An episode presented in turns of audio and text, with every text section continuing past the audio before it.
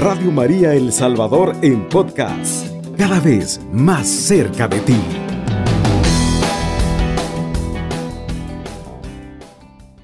Queridos hermanos, continuamos con esta conformidad con la voluntad de Dios ante la muerte. Creo que la muerte necesitamos no verlo como algo lejano. Ayer celebramos a San Francisco de Asís y le llamaba como pues la hermana muerte. Y creo que tarde o temprano Dios nos va a llamar. Vamos a pasar por este camino para la vida eterna, por este camino para llegar a la tierra prometida que es el cielo, el lugar donde ya no hay llanto, ya no hay dolor, donde encontraremos pues todo aquello que nuestro corazón anhela, lo que pues, Jesucristo vino al, a la tierra a predicarnos el Evangelio, a la liberación, a salvación. Y San Alfonso también nos dice y siempre nos coloca todas estas cosas ante la muerte, porque creo que vamos a pasar por ahí y debemos verla también como una amiga, como una hermana también, ya que si no conocemos, si no nos preparamos, no vamos a aceptar cuando nos llegue la muerte la voluntad de Dios y nos vamos a resistir y va a ser más doloroso también el camino, ya sea una enfermedad, ya sea también eh, una depresión que es muy fuerte, muchas cosas que suceden en nuestra vida. Es interesante eh, que San Alfonso escribe no solo en este libro que hemos estado meditando a través de estos programas, sino de otros, de otros eh, escritos muy interesantes. Y dice, eh, se muere una sola vez. Todos sabemos que hemos de morir, que lo haremos una sola vez y que de esa ocasión se derivan importantes consecuencias para nosotros. es definitivamente interesante cómo San Alfonso tiene esa visión de de, que nos jugamos el todo por el todo. Eh, y cómo la voluntad, que es bondad y que es amor, nos dará eh, el premio en la trascendencia, ¿verdad? Nos dará el premio después de, esta realidad eh, terrenal, de esta realidad que vivimos, y dice San Alfonso, ¿verdad?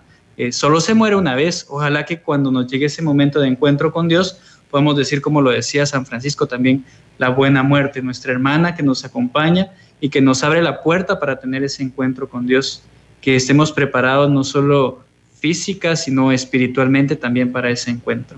Y cuando, hermano, cuando entonces llega ese momento, San Alfonso en esto también escribe y pone muchos ejemplos. San Alfonso cita tantos santos de la iglesia para que nosotros comprendamos que aquello que él está comentando, está diciendo, no es invento de él, sino más bien es vivencia también de muchos santos y beatos de la iglesia que conformaron su corazón, unieron su corazón con el corazón de Cristo a cumplir esa voluntad.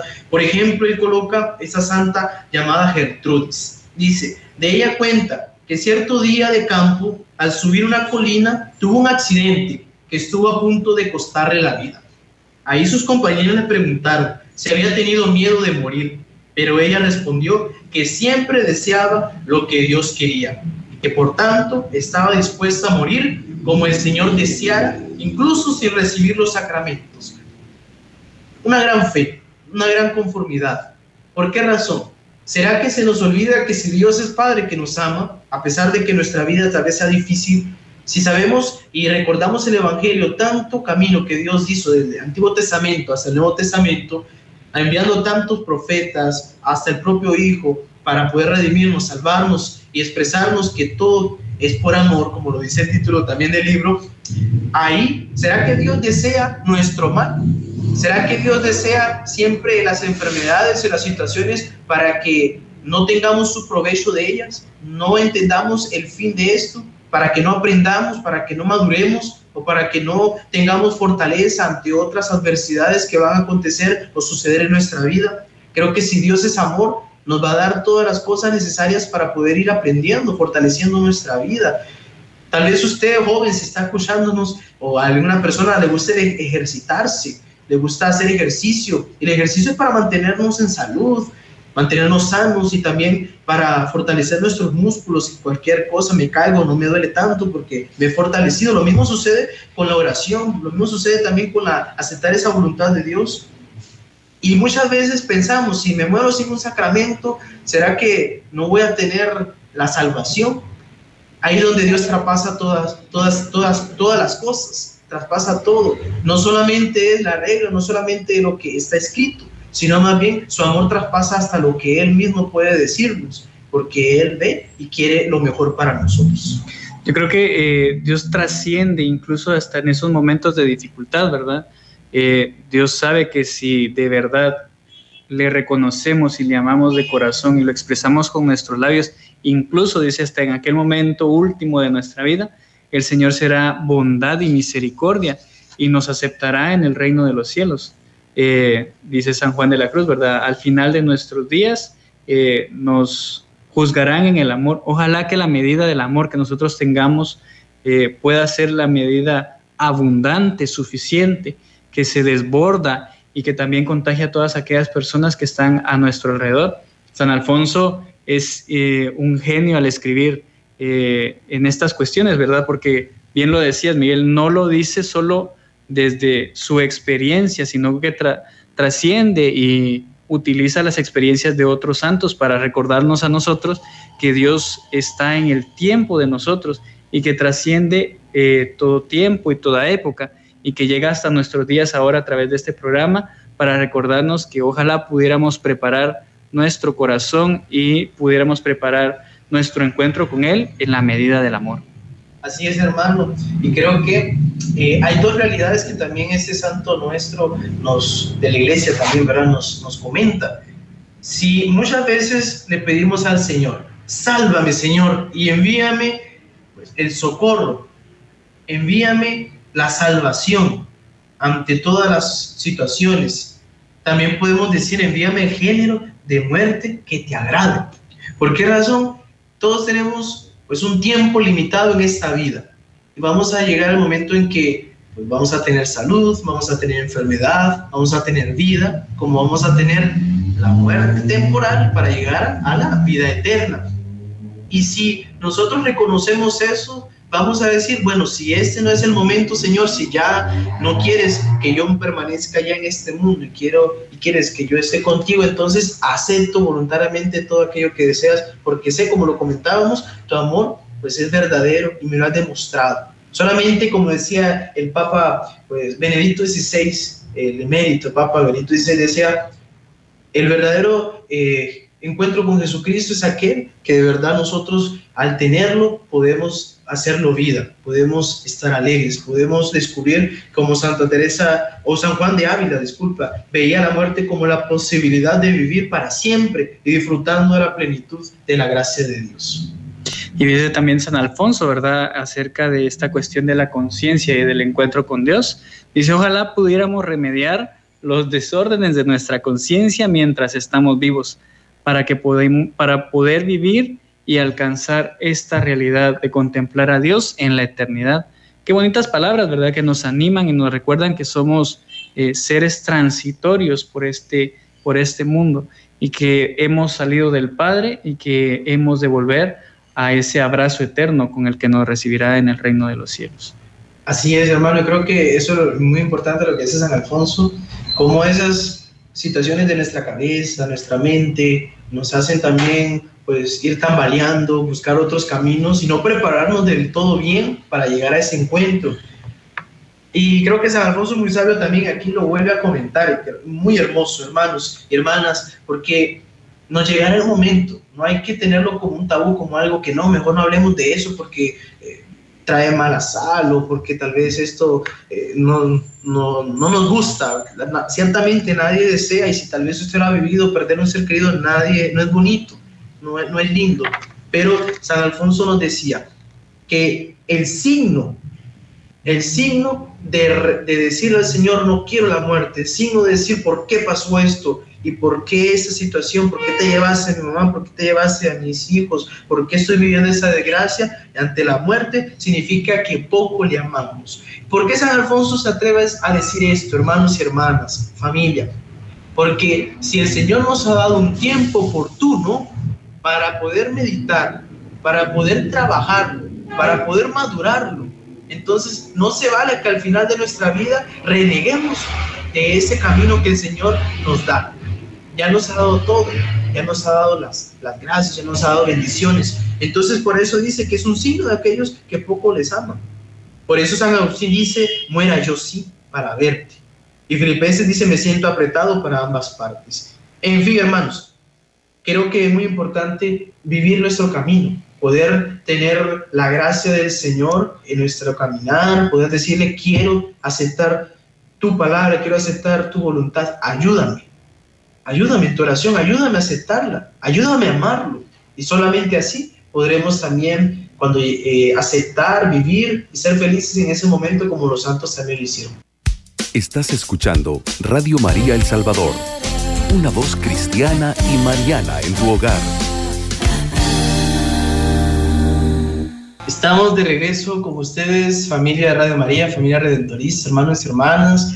Pues saludos a, saluditos a todos ustedes que están ya en sus casas, en sus hogares, llegando, a las personas que nos acompañan también en la cabina de Radio María y a tantas personas que siguen buscando y descubriendo pues el llamado de Dios, qué Dios desea de nuestra vida, qué Dios desea de tu vida, qué situación estás pasando que también te es difícil con esas pues tips, por decirlo de esta forma, de San Alfonso, cómo nos está yendo, cómo nos, nos va el Señor ayudando a encontrarnos con Él, cómo vamos madurando, cómo vamos también obteniendo herramientas para aceptar pues, el caminar que Dios nos coloca en nuestra vida. Porque también como nos da libertad, así también nos invita a seguir pues, un caminar para también ser felices y irnos de la mejor manera. Eh, estamos hablando cómo aceptar la voluntad de Dios ante la muerte. Y en eso entonces, pues las situaciones que nos van sucediendo, las situaciones que van aconteciendo en nuestra vida, poco a poco tienen un sentido. Poco a poco también nos invitan a ir teniendo un poquito el corazón, el oído, la mente más unido a Cristo.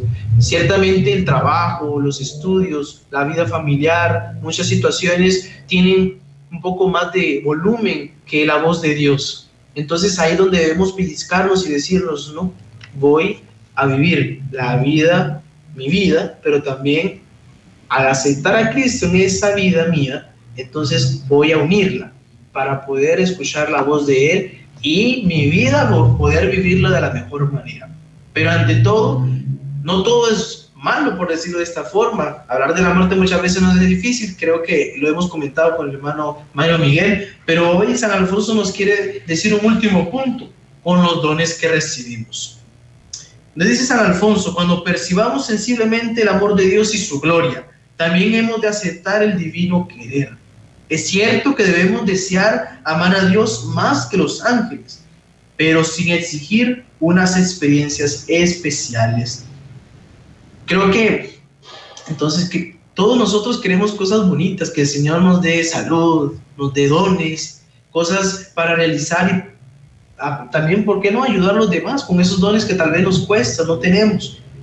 Pero creo que Dios da eso a quien desea. Al igual que, como dice el Evangelio de Mateo, llamó a los que él quiso.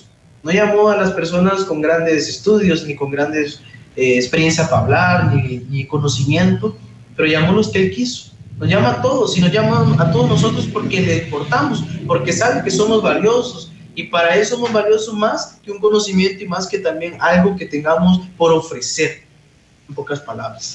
Dice San Alfonso también que debemos nosotros como seres humanos abandonar todas las cosas sobre las que eh, tiene poder la muerte, porque en el momento en que nos visite la muerte, nos arrebatará todo y nosotros no tendremos la fuerza para combatir. ¿Y cuál es esa fuerza? Sino el amor de Dios. Ojalá nosotros podamos volcar nuestro corazón a Dios, que Él sea nuestra fortaleza, nuestra esperanza y todo lo que anhelamos. Eh, decía también ahí en el, en el escrito este del librito que estamos llevando, que el amor de Dios trasciende y que ojalá nosotros pudiéramos ser como los santos, que buscaban ser cada día mejores, pero no mejores en las cuestiones eh, humanas, materiales, sino en las cuestiones que eh, inspiran la gracia y que nos acercan a Dios. Ojalá nosotros cada día pudiésemos decir, Señor, quiero ser mejor en la oración, pero que esa oración no sea solo de manera egoísta, que yo pueda compartir mi oración por los demás. Ojalá yo pueda ser mejor en el conocimiento de la Sagrada Escritura, ahora que estuvimos eh, celebrando el mes de, de la Biblia, ¿verdad? Pero poner ese don que el Señor me regala para el servicio de los que más lo necesitan, aquellas personas que desconocen la palabra de Dios. Y ahora, ¿por qué no? Que estamos en el mes de las misiones. Ojalá pudiésemos decir, Señor, ojalá yo quisiera ser cada día mejor misionero, misionero en mi familia, en la realidad de mi trabajo, de mis estudios, y poder con esto agradarte y tener eh, eso tan bonito que es todo por el gran amor de Dios. Así es, hermano. Y, eso que tú comentabas me llama mucho la atención porque San Alfonso nos dice que hay santos que piden siempre ir mejorando, pero es algo que, que esperan y no se frustran y tampoco es como decir, les quita la paz. Cuando nosotros de verdad nos frustramos, cuando no esperamos, cuando no tenemos paciencia y nos quita la paz, significa que estamos pues como tronando los dedos al Señor, como diciendo, apúrate Señor, ya lo necesito, pero ¿para qué lo necesitas? ¿Será que aún he entendido que el tiempo que, que me da, que el tiempo de Dios no es mi tiempo? ¿Será que, porque Dios sabe exactamente cuándo nos va a dar las cosas? Y por eso Alfonso nos escribe una frase muy bonita, Dios me dará lo que me falta, porque yo ya no puedo más, ciertamente yo no puedo más, pero si me roba la paz, significa que eso no es una buena señal, ya que más bien estoy cayendo, por decirlo así, en un perfeccionismo de la situación. Quiero tener esto porque me quiero sentir, pues, eh, quiero elevar, por decirlo así, mi ego. Quiere buscar reconocimiento, un reconocimiento humano. Eso mismo. Y entonces yo creo, hermanos, que los dones que recibimos de Dios son una gracia. Y, eso no debemos olvidarnos. Yo creo que más de una y otra vez lo hemos escuchado, son una gracia de Dios, ciertamente, como el don de la vida. Pero hay muchos dones que tenemos. Tal vez usted lo tiene escondidos. Pregúntele, ¿qué don Dios me has dado? ¿Qué don Dios deseas para mí? ¿Qué don tengo que potenciar? Porque dones que el Señor nos da, pero no nos damos cuenta. ¿Por qué razón? Muchas veces nos quedamos encerrados. Otros nos abrimos más y nos abrimos más de la cuenta que llegamos a eso que estamos comentando ahora, un reconocimiento humano. Ya como me dicen qué bonito se cantó, mira qué bonito se predica, mira qué bonito se habla. Y entonces ya me preocupo eh, por el que dirán los demás, porque me feliciten y no por lo que Dios de verdad piensa y me ha dado eso para usarlo al servicio de los otros para solo para un propósito, la bendición, la salvación. En fin, hermanos, San Alfonso nos, eh, nos dice en conclusión, todas las cosas preceden de las manos de Dios. Su voluntad, las cosas buenas, aquellos que creemos que es mal, sus palabras. Quien a vosotros oye, a mí me oye. Medio las misiones, pidamos por los misioneros, pidamos por las vocaciones a la vida pues, matrimonial también, que es una misión muy importante y muy difícil en ese caso, la vida de soltería también.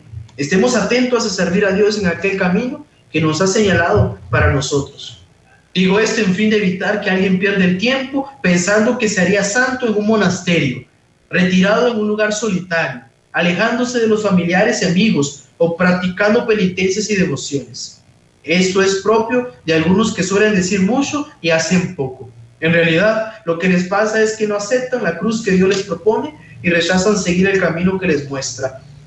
La cruz no solamente son cosas malas, hermanos, y tampoco pues una persona que te golpea, una persona que te violenta, una persona que pues que tienes al lado, que tu esposo, tal vez tu hermano de comunidad, pero que es grosero contigo, eso no, no solamente significa la cruz del Señor. Nosotros debemos de saber discernir qué es lo que Dios desea de nosotros. Al discernir bien, sabré cuál es la voluntad y cuál no es la voluntad de Dios. Estás escuchando Radio María El Salvador, 24 horas contigo, la voz de María en tu hogar.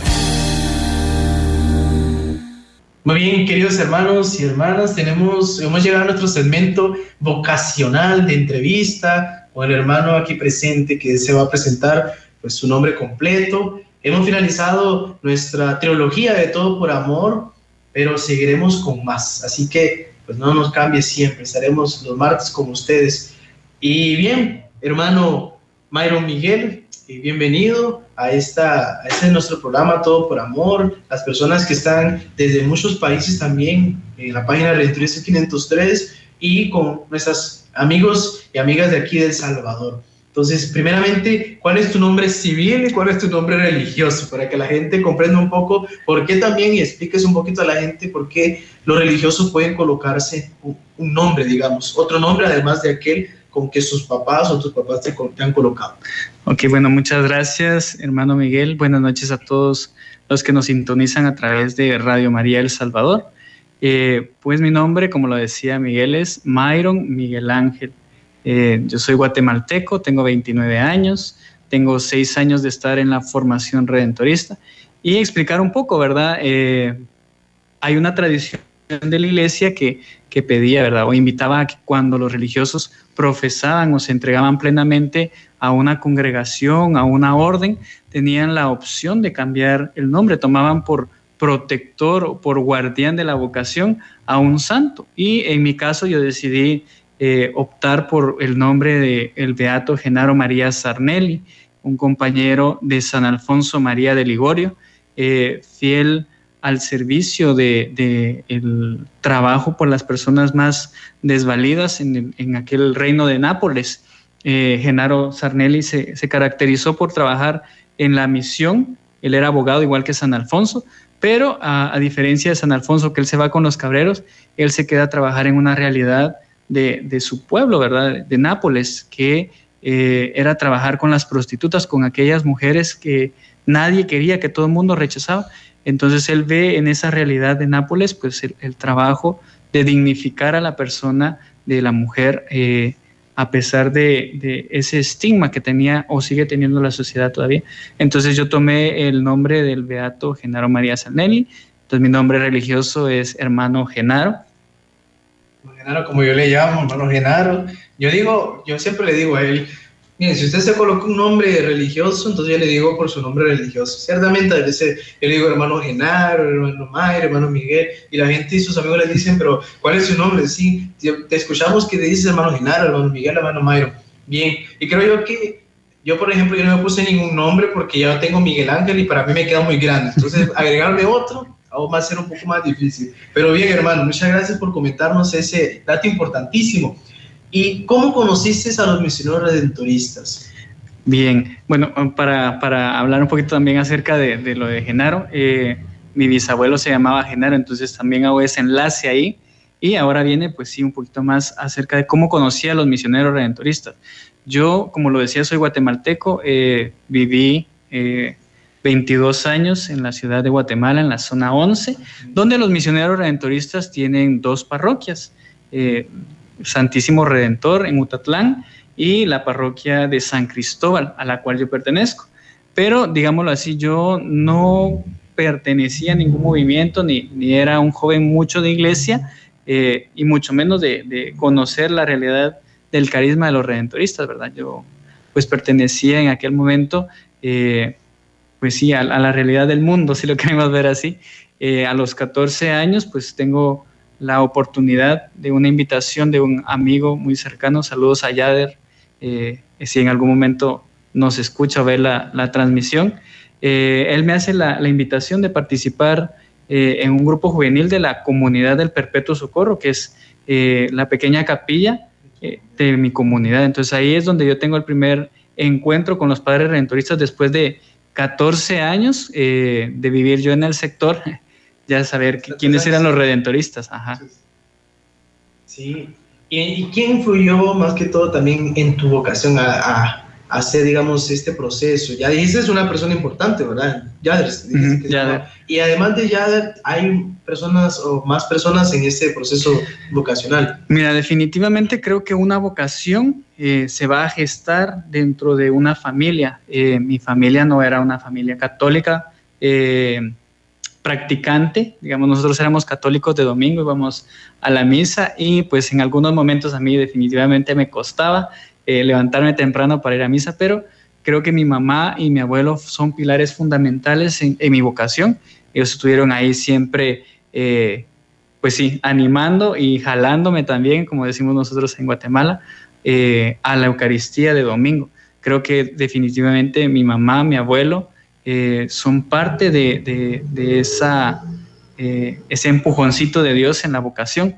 Eh, los padres redentoristas y definitivamente un padre anciano, padre mayor, un sabio, el padre Santiago Fuentes español y el padre Walter, son como, como dos, figuras que, que, también yo recuerdo mucho.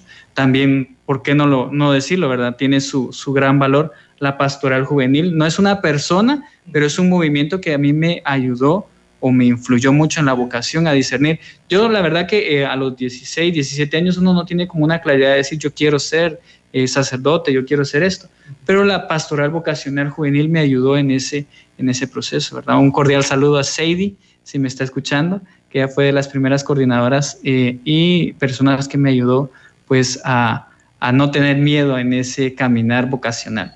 Yo creo que como la pastoral juvenil, la verdad, es muy importante y la mayoría de jóvenes, tal vez usted ya también pasó en su tiempo, en su época, en la pastoral eh, juvenil, y nos ayuda también a buscar una manera muy diferente de vivir la fe, la vocación, la, la experiencia de Dios de una forma diferente, pero siempre rica y llena de gracia. Y hermano eh, Mayro Genal, cuéntame, eh, ¿cómo, ¿cómo descubriste tu llamado? Cuéntanos, ¿cómo descubriste tu llamado? ¿A qué tiempo? ¿Te fue difícil? ¿Fue fácil? ¿Renegaste? ¿No renegaste? Bueno, como te decía, mi familia no era una familia que fuéramos católicos practicantes al 100%. Ya dentro del proceso de, integrarme yo a la pastoral juvenil, pues empezamos a asistir a las diversas actividades, el rosario, eh, las horas santas, eh, incluso las mismas procesiones. Entonces todo eso es como un cultivo vocacional, ¿verdad? Eh, yo creo que Dios a mí en el momento en que, en que me empieza a suscitar una vocación, pues no me da como la claridad de qué, qué vocación era la que, la que yo tenía en ese momento, ¿verdad? Eh, yo estaba de novio en aquel momento eh, y estaba también eh, haciendo el proceso del traslado de la, del bachillerato a la universidad. Entonces uno tiene muchos sueños, muchas ilusiones, ¿verdad? Yo estaba estudiando arquitectura y eh, pues el sueño de, todo adolescente, de todo, todo joven es pues graduarse, eh, tener una casa, pues bienes materiales, una familia. Y eh, en ese proceso de discernir a dónde Dios me quería, voy a caer al proceso vocacional ya directamente, ¿verdad? Entonces sí hay muchos miedos a decir, Señor, quiero escuchar tu voz, quiero descubrir mi vocación, pero ojalá que no sea como sacerdote, como religioso, ¿verdad? Eh, entonces ahí empieza como esa lucha eh, donde, donde dos fuerzas, eh, la de Dios y la, mía humana, pues entran en ese combate, ¿verdad? Yo digo que Dios definitivamente fue muy bondadoso conmigo porque me ayudó a discernir al llamado a, a, este carisma tan bonito como es eh, el ser redentorista, el vivir en la misión del Santísimo Redentor. Miedos, claro. Eh, yo recuerdo que uno de los miedos más grandes era cómo decirle a mi mamá y a mi papá, a la misma familia, ¿verdad? El, que estoy haciendo un proceso de discernimiento vocacional. Pero Dios, Dios capacita y le va dando como esa capacidad a nuestros padres, ¿verdad? Mi mamá yo creo que ella sospechaba ya en los primeros encuentros vocacionales a los que yo le decía, mami, voy a una, a una reunión, voy a un, a un retiro, un pequeño retiro. Entonces mamá ya creo que como que sospechaba algo ahí. Sospechaba. Ajá, ya sospechaba. Eh, y luego pues ya llega el momento de decidir, ¿verdad? De, quiero entrar a la congregación. Entonces miedo a dejar eh, pues la realidad de la universidad, dejar eh, las cuestiones muy humanas, el trabajo. pues parte del proceso vocacional pues era también terminar el noviazgo que ya antes se había terminado y que estaba yo viviendo pues la soltería y eh, miedo al dejar mi país, mi cultura, al que vendrá, al será que me voy a adaptar a la realidad de un seminario, cómo se vive en un seminario, creo que era mi mayor temor, ¿verdad? Yo había conocido pues en algún momento eh, con la pastoral juvenil eh, el seminario en Costa Rica, pero no era como algo que a mí me, me, llamara la atención, entonces ya dentro de el discernir y el aceptar ingresar a la congregación, pues se presentan esas dificultades, esos temores muy humanos que ya estando allá uno se da cuenta que son, pues si lo queremos ver así, como un poquito irracionales, pero que, eh, que si no, no vivimos entre ángeles, pero tampoco este, es un infierno entre llamas, ¿verdad? Yo creo que es una comunidad, una familia donde aprendemos a hacer muchas veces eh, lo que hemos sido. Yo tengo una hermana únicamente, mi hermana mayor, entonces yo aprendí a ser hermano dentro del seminario, ¿verdad? Eh, con algunos de mis compañeros más pequeños o mayores, eh, de diferencia de entre unos cuantos años de edad. Entonces uno aprende también a, valorar a esa nueva familia que Dios te ha regalado eh, dentro de este llamado que te ha hecho.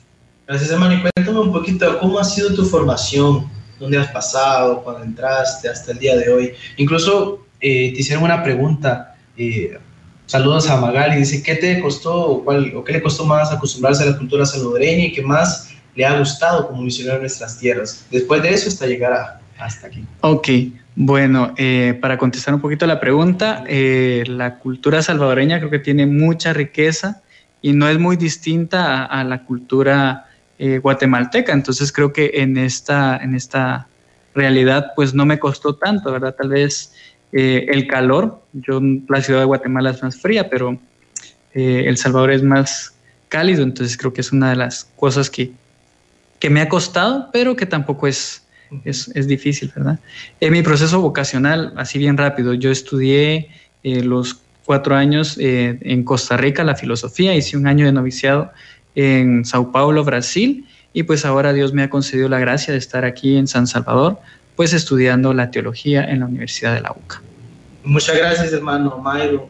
Creo que pues, a usted, hermano, que nos escuchó, nos escucha, si algún joven está por ahí, tiene una inquietud, no solamente esta vida, sino también todo eso van a, descubrir de que el camino se hace desde la familia, desde también tu decisión personal, desde también aceptar esa voluntad de Dios en el discernimiento para poder ser feliz. Ya lo, ya lo hemos escuchado, no es fácil y Dios siempre nos capacita, nos da lo que necesitamos, nos da lo que nos pide. Danos ese amor que de mí pide Señor, dice San Alfonso. Así que que, nos, que sea una oración esta noche para nosotros. Así que le agradecemos de todo corazón por habernos acompañado. Les esperamos el próximo martes también en este su programa Todo por Amor, que la Virgen María nos acompañe diciendo, Dulce Madre, no te alejes, tu vista de nosotros no apartes ven con nosotros a todas partes y solo nunca nos dejes. Ya que nos ves tanto como verdadera Madre, haz que nos bendiga el Padre, el Hijo y el Espíritu Santo. Amén. Alabado sea Jesucristo. Con María por siempre sea alabado. Radio María El Salvador, 107.3 FM, 24 horas.